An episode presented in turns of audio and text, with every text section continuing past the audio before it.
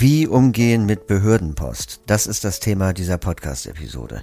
Ob man bei der Krankenkasse ein Hilfsmittel beantragt, ob die Sozialbehörde einen Nachweis der Blindheit verlangt, ob das Finanzamt die Steuererklärung anmahnt. Man hat immer mal wieder mit Behörden zu tun. Und da ist die Frage, wie muss man sich verhalten? Also welche Pflichten hat man? Aber auch welche Rechte kann man in Anspruch nehmen. Zum Beispiel, wenn die Behördenpost nicht in barrierefreier Form in den Briefkasten flattert. Um über all diese Dinge Klarheit zu bekommen, habe ich ein Interview mit der Rechtsreferentin des DBSV, Christiane Möller, geführt. Wenn man Behördenpost bekommt, dann bedeutet das ja oft, dass man in irgendeiner Form reagieren muss. Man muss ein Formular ausfüllen, man muss Papiere zusammensuchen oder Informationen aus bestimmten Dokumenten.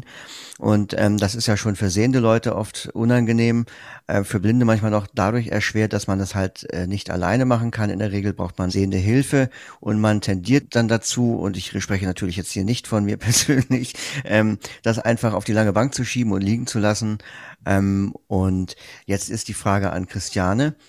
Äh, wie ist das? Kann, kann ich einfach so einen Behördenbrief äh, unbegrenzt liegen lassen? Kann ich den ignorieren oder was passiert, wenn ich das tue? Oh nein, also unbedingt äh, Behördenpost immer lesen und auch zeitnah lesen, weil man muss natürlich auch unter Umständen reagieren auf so eine Behördenpost. Und es ist eine ganz, ganz schlechte Idee zu sagen, äh, nee, das lasse ich jetzt mal in meinem Briefkasten. Warum ist das so? Ähm, einfach deshalb, weil solche Behörden auch manchmal Fristen setzen, also gewisse Zeiträume, in denen man reagieren muss. Entweder äh, bekommt man eine Aufforderung, ähm, nochmal Stellung zu nehmen zu irgendetwas oder man möchte sich auch gegen etwas wehren, ne? also eine Ablehnung zum Beispiel von einem Hilfsmittel. Dann gibt es bestimmte Fristen und an die muss man sich halten. Also so ganz praktisch nochmal als Beispiel äh, diese Fristen. Ne? Eine Familie beantragt vor dem Sommerferien für die Schule oder für die Uni des sehbehinderten Kindes eine Hilfsmittelausstattung. Und dann fahren die in Urlaub über die ganzen Sommerferien. Gut, haben wir jetzt in Corona-Zeiten nicht, aber sonst.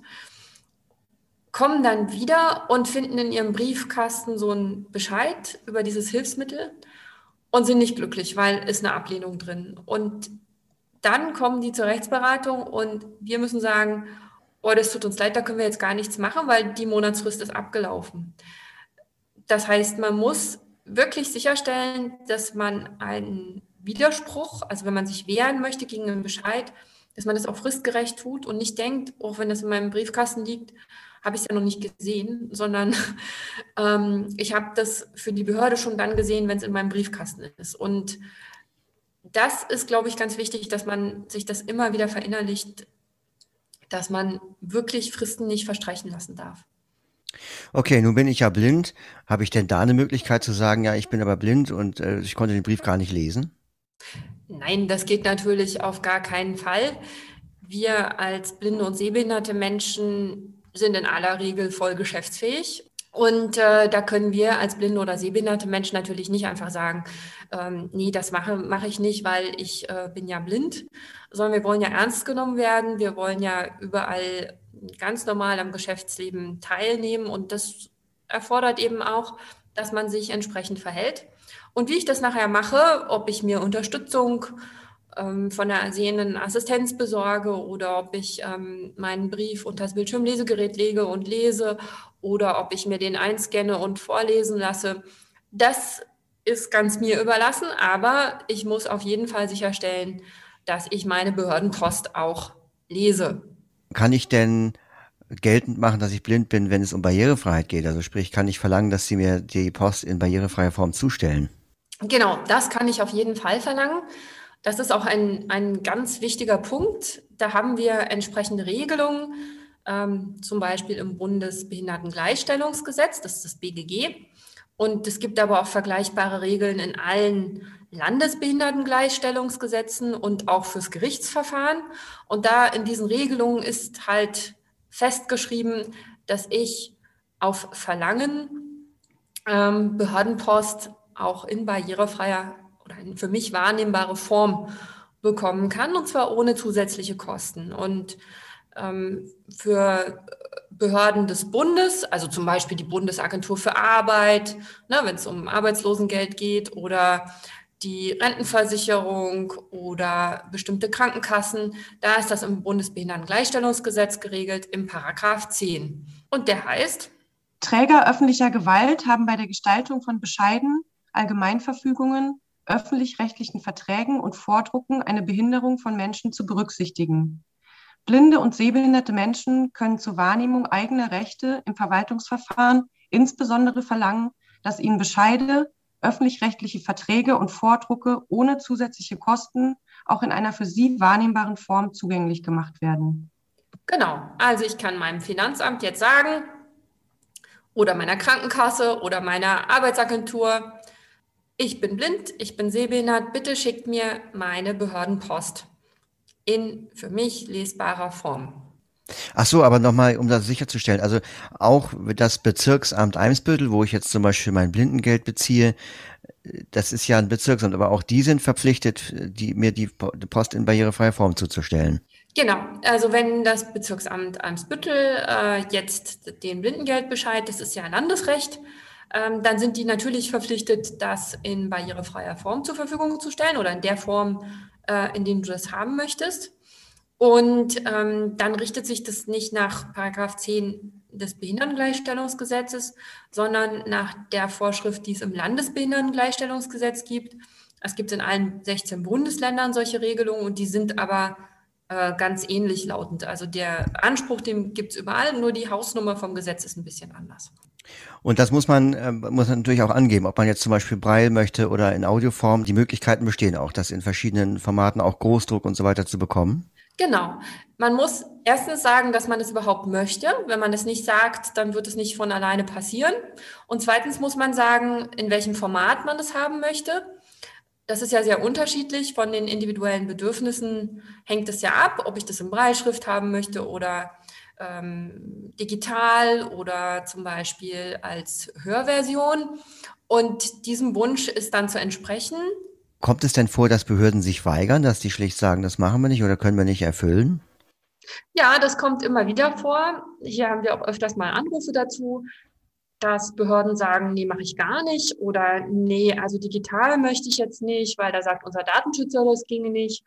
Das ist aber nicht ähm, rechtens. Und ähm, wenn das so ist, dass eine Behörde sich tatsächlich standhaft weigert und ähm, diesem Auftrag nicht nachkommen möchte, also partout nicht nachkommen möchte, dann muss ich mich auch äh, rechtlich dagegen wehren oder kann ich mich auch dagegen wehren.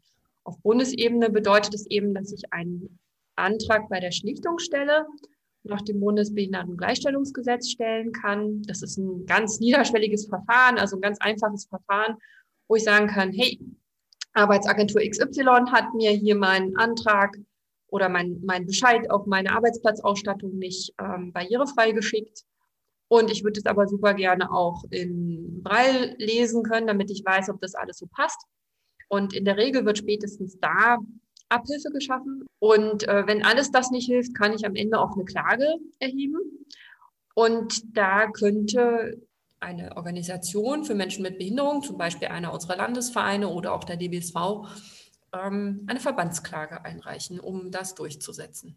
Und wie, wie ist das, ähm, also auf welche Organe erstreckt sich denn dieses Gesetz? Also wir haben jetzt gehört, wir haben jetzt von Behörden gesprochen, von der Krankenkasse, ist ja auch eine Behörde. Ähm, wie, wie ist das mit, ähm, sagen wir mal, der Telekom oder den, den, den Stadtwerken? Sind die auch dazu verpflichtet? Nein, die sind leider nicht verpflichtet. Also das geht hier wirklich um Behördenpost im weiteren Sinn. Okay, und äh, um da nochmal drauf zurückzukommen, ähm, also es, wahrscheinlich gibt es für viele Leute jetzt so ein Aha-Erlebnis und die sagen, wow, ich wusste gar nicht, dass ich meine Behördenpost äh, tatsächlich in Braille bekommen kann, wenn ich es möchte. Ähm, was muss man denn da in der Regel tun? Reicht es, wenn man äh, einfach die Sachbearbeiterin anruft und sagt, ähm, ich hätte das gerne in Braille oder muss man da äh, das offiziell beantragen? Wie läuft das? Genau, das macht man formlos. Also man muss keinen Antrag stellen, der dann genehmigt wird. Das wäre ja so typisch deutsch, ne, dass man erstmal für alles einen Antrag stellen muss. Das nicht, sondern man macht einfach eine Mitteilung, die ist auch zu vermerken in der Akte, die bei dem jeweiligen, äh, bei der jeweiligen Stelle sozusagen geführt wird. Äh, und dann ist das auch zu berücksichtigen. Okay, also am besten schriftlich dann schon. also am besten schriftlich, kann aber auch eine Mail sein, kann aber auch ein Anruf sein. Ähm, Man muss es nur kundig machen und sicher gehen, dass es auch wirklich dort vermerkt worden ist. Die Erfahrung zeigt so ein bisschen, dass das sehr unterschiedlich von den Trägern gehandhabt wird. Manche äh, öffentlichen Stellen, die kriegen das dann ganz gut hin. Wenn man da einmal irgendwo im System vermerkt ist, dann klappt das. Bei manchen anderen klappt das nicht so gut. Also wir können zusammenfassend vielleicht nochmal sagen, äh, man hat an, als blinder oder sehbehinderter Mensch Anspruch ähm, auf eine barrierefreie Form ähm, von Behördenpost. So kann man das auch zusammenfassend in einem Satz sagen.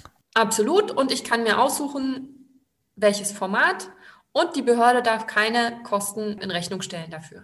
Soweit Christiane Möller und den Gesetzestext hat übrigens Annika Dipp vorgelesen. In den Show Notes des Beitrags haben wir noch einige Links für euch ähm, bereitgestellt und zwar einmal den Link zum Gesetzestext, Paragraph 10 BGG, falls ihr euch darauf berufen wollt. Dann einen weiteren Link zum Ratgeberrecht des DBSV, einen weiteren Link zu einem Artikel von Stefanie Jonasch in den Sichtweisen 10 2017 Behördenpost muss lesbar sein. Und falls alle Stricke reißen, einen Direktlink zum Online-Formular der Schlichtungsstelle. Die Shownotes findet ihr auf offsite.de in der Kategorie Blind oder Sehbehindert im Alltag, im Thread Papierkram, selbstbestimmt mit Behörden und Dokumenten umgehen. Viel Erfolg!